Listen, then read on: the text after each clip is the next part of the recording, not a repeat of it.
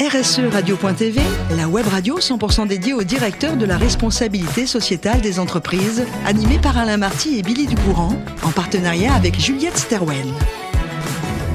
Bonjour à toutes, bonjour à tous, bienvenue à bord de RSE Radio. Vous êtes plus de 5000 directeurs de la responsabilité sociétale des entreprises et dirigeants d'entreprises abonnés à nos podcasts. Nous vous remercions d'être toujours plus nombreux à nous écouter chaque semaine. Et bien sûr, vous pouvez réagir sur nos réseaux sociaux et notre compte XRSE Radio-du-Bas TV. À mes côtés, pour co-animer cette émission, Marc Sabatier. Bonjour Marc. Bonjour Billy. Merci d'être avec nous. Merci de nous recevoir dans vos locaux. Vous êtes fondateur et CEO de Juliette Sterwen. Aujourd'hui, Marc, nous allons accueillir euh, Denis Grivet, que je salue. Bonjour Denis. Bonjour Billy. Bonjour Marc. Vous allez comprendre pourquoi je dis ça. Quand j'entends parler de Denis, j'ai l'eau à la bouche. Parce que Denis est directeur qualité et RSE du groupe Holder. Et chez Holder, il y a entre autres Paul. Donc, euh, on va parler un peu de votre vie, Denis, pour voir qui vous êtes. Et vous êtes un vrai Parisien. C'est vrai, c'est vrai, né à Paris. Né à Paris et pourtant amoureux fou de la nature, avec des rêves, pourquoi pas petit, d'être agriculteur. Pas facile dans Paris? Alors effectivement, c'était un, c'était un rêve. Euh, et j'ai euh, que j'ai que j'ai essayé de concrétiser en faisant une école d'agriculture. Mhm. Euh, et puis malheureusement, je me suis vite rendu compte que être être parisien et faire le saut d'être agriculteur, c'était un peu compliqué. Donc j'ai fait une petite reconversion. Est-ce qu'au moins petit, vous aviez l'autorisation de cultiver, je sais pas, des radis, un peu de ciboulette ou du persil sur le balcon? Mais vous croyez pas si bien dire, bien sûr, bien sûr. J'ai comme tout le monde, j'ai fait pousser des radis, du persil et plein d'autres choses. Bon, alors des avocats, etc. On, on va voir qu'agriculteur c'était pas possible, mais vous passez quand même un bac qui est un bac scientifique. Ensuite, effectivement, vous allez faire euh, une école qui est euh, importante pour vous dans votre vie, dans votre parcours professionnel. C'est Uni-la-Salle et vous devenez ingénieur en agriculture. Et comme vous souhaitiez aller vers une spécialisation, on vous retrouve après au CESIA de Lille. Qu'est-ce que vous aviez envie comme spécialisation? Alors en fait, je, me suis effectivement rendu compte au cours, de ces études que c'était compliqué de, faire le grand saut vers le monde de l'agriculture. Et, rapidement, je me suis intéressé en fait à l'agroalimentaire, donc à ce qui se passe derrière. Et, c'était effectivement, euh, ça m'a ouvert un champ de possibilités quand même considérable. Et donc très rapidement, moi j'ai fait le pas de, me spécialiser dans cette discipline. Mmh. Votre premier job, on va vous retrouver chez Qualité France, où vous êtes auditeur qualité. Est-ce que ce secteur de la qualité a été finalement un marchepied, un tremplin pour arriver à la RSE alors complètement. Alors chez, chez, Qualité France, c'était une ouverture incroyable, avec euh, un nombre d'entreprises considérable que j'ai pu visiter, et petit à petit, hein, il n'y a pas de hasard, une spécialisation dans la filière céréale.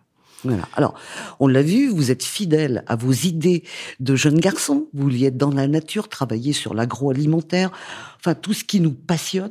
Et vous êtes fidèle aussi parce que euh, après Qualité France, vous allez intégrer le groupe Holder. Ça fait 23 ans que vous êtes là-bas.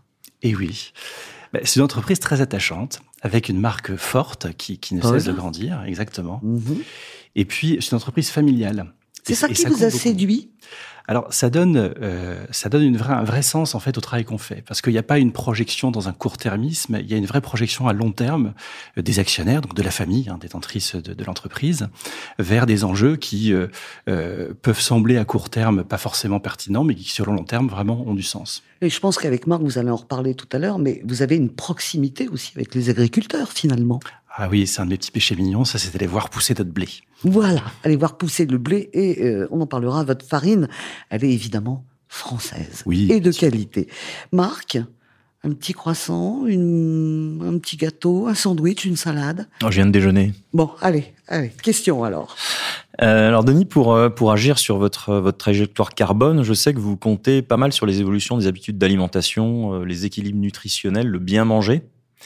Euh, mais comment on gère ce paradoxe Vous allez priver les Français de leur petit croissant, de leur pain au raisin, justement, chez Paul le matin, là, qui fait partie de leur petit plaisir? Plus plus sérieusement, euh, comment on gère ce dilemme entre consommer moins, consommer mieux, et tout en continuant à développer une entreprise? Alors certainement pas, rassurez-vous, le petit croissant au beurre, pur ah. beurre, sera toujours présent. Et comme tout le reste de la viennoiserie, bien sûr. Non, en fait, ce qu'on a souhaité faire, c'est d'offrir le choix. C'est-à-dire d'ouvrir un peu la gamme et d'arriver à mettre en place une vraie offre qui permette à un client de choisir un produit, soit un produit pur plaisir, comme le croissant au beurre ou plein d'autres bonnes choses, soit un produit sur lequel il pourra faire un peu plus attention, qui va être identifié par un label, qu'on appelle chez nous le label bien mangé, reconnaissable avec une petite pomme bleue. D'accord. Donc on, sera au courant de... On saura comment bien manger, en tout cas. Oui, complètement, complètement. Et on est déjà au courant. Si vous regardez un une vitrine Paul, vous allez déjà voir ces petits logos bleus. D'accord. Alors j'ai compris aussi que vous basculiez dans plusieurs euh, domaines de vos activités, entre filière animale, filière végétale, pour sourcer vos matières premières. Est-ce que vous voulez nous en dire quelques mots?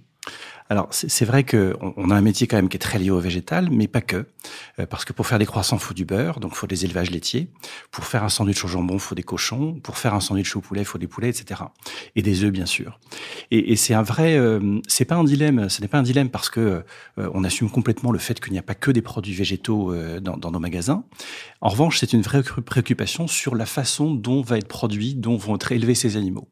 Et donc ça, on commence petit à petit à s'intéresser à ça. Et un peu comme on essaie de bien faire pousser le blé avec les agriculteurs, bah, on se pose des questions sur la façon de bien élever ces animaux qui vont nous permettre de faire nos, produits.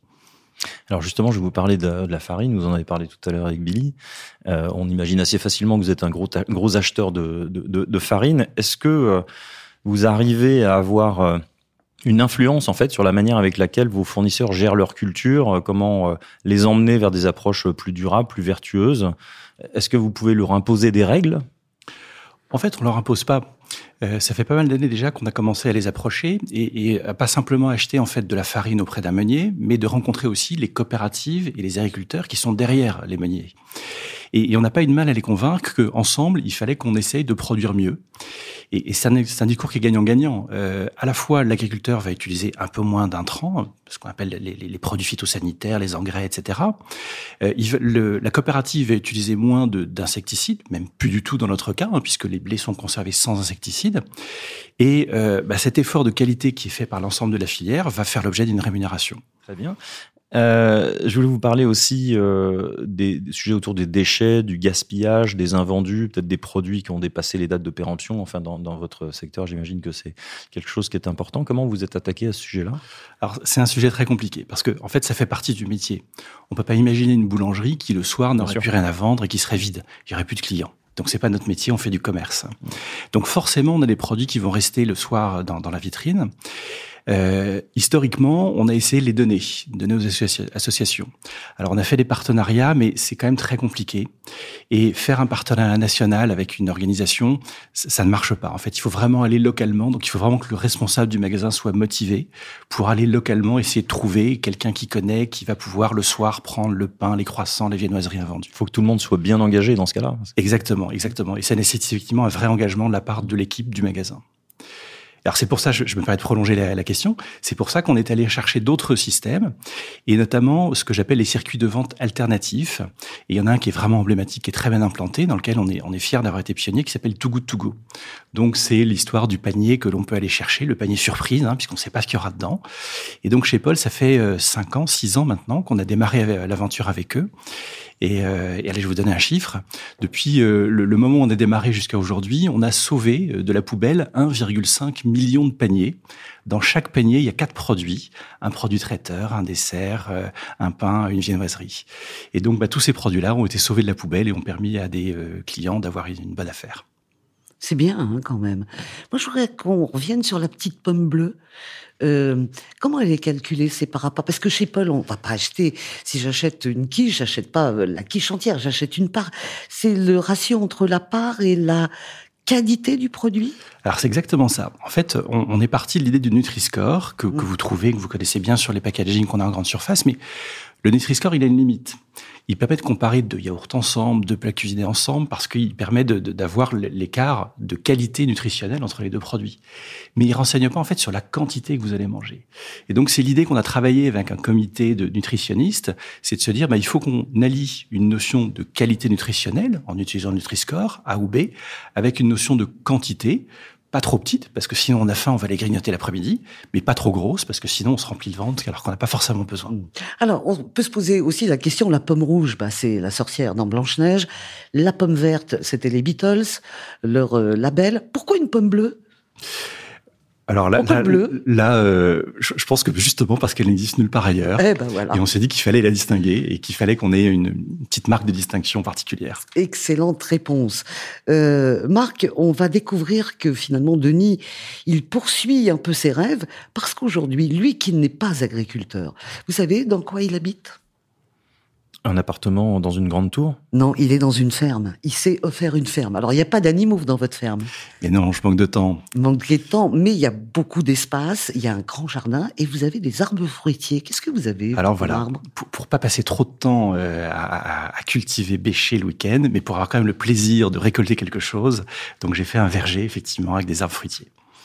vous êtes dans la région du Nord, hein, on le sait, hein, ce groupe est implanté là-bas. Qu'est-ce qu'on fait pousser comme arbre fruitier dans le Nord? Des Mirabelles? Ah, non, non, non.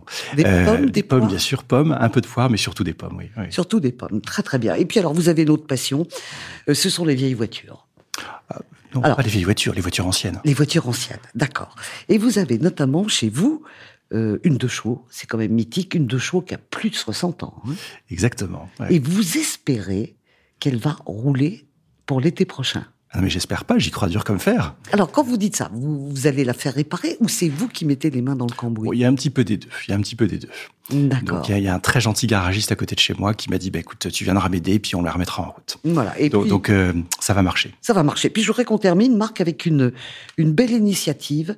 Quand on va chez Paul acheter pour ce mois d'octobre un macaron à la framboise, qu'est-ce qui se passe? Alors ça aussi c'est une belle histoire. Euh, on a démarré depuis quatre ans un partenariat avec une association qui s'appelle les Bonnets Roses. Et au moment d'Octobre Rose, donc on fait ce qu'on appelle un produit solidaire. Donc c'est un produit dont une petite partie du, du, du, du, prix de vente va être reversée à cette association. Donc un euro quand même, c'est pas mal. Un euro, absolument, ouais. Et, euh, et ça nous permet donc de financer donc cette association qui va accompagner des femmes qui euh, affrontent malheureusement un cancer du sein. Et là aussi, c'est une histoire qui est arrivée euh, au sein de, des équipes de Paul. Et, c'est comme ça qu'on a connu cette association et qu'on a décidé de faire ce produit solidaire qu'on reconduit depuis quatre ans et qui, marche très bien et qui fait une belle, une belle histoire. Allez, tout ça vos macarons, ça fera du bien à tout le monde. Et puis ça déculpabilise complètement d'aller manger cet excellent macaron à la framboise. c'est bon, c'est pour une bonne cause. Merci beaucoup, Denis. Merci, Marc, pour vos questions. C'est la fin de ce numéro de RSE Radio. Retrouvez toute notre actualité sur nos comptes X et LinkedIn. On se donne rendez-vous mardi prochain à 14h précise pour une nouvelle émission. L'invité de la semaine de RSE Radio, une production B2B Radio.tv en partenariat avec Juliette Stawen.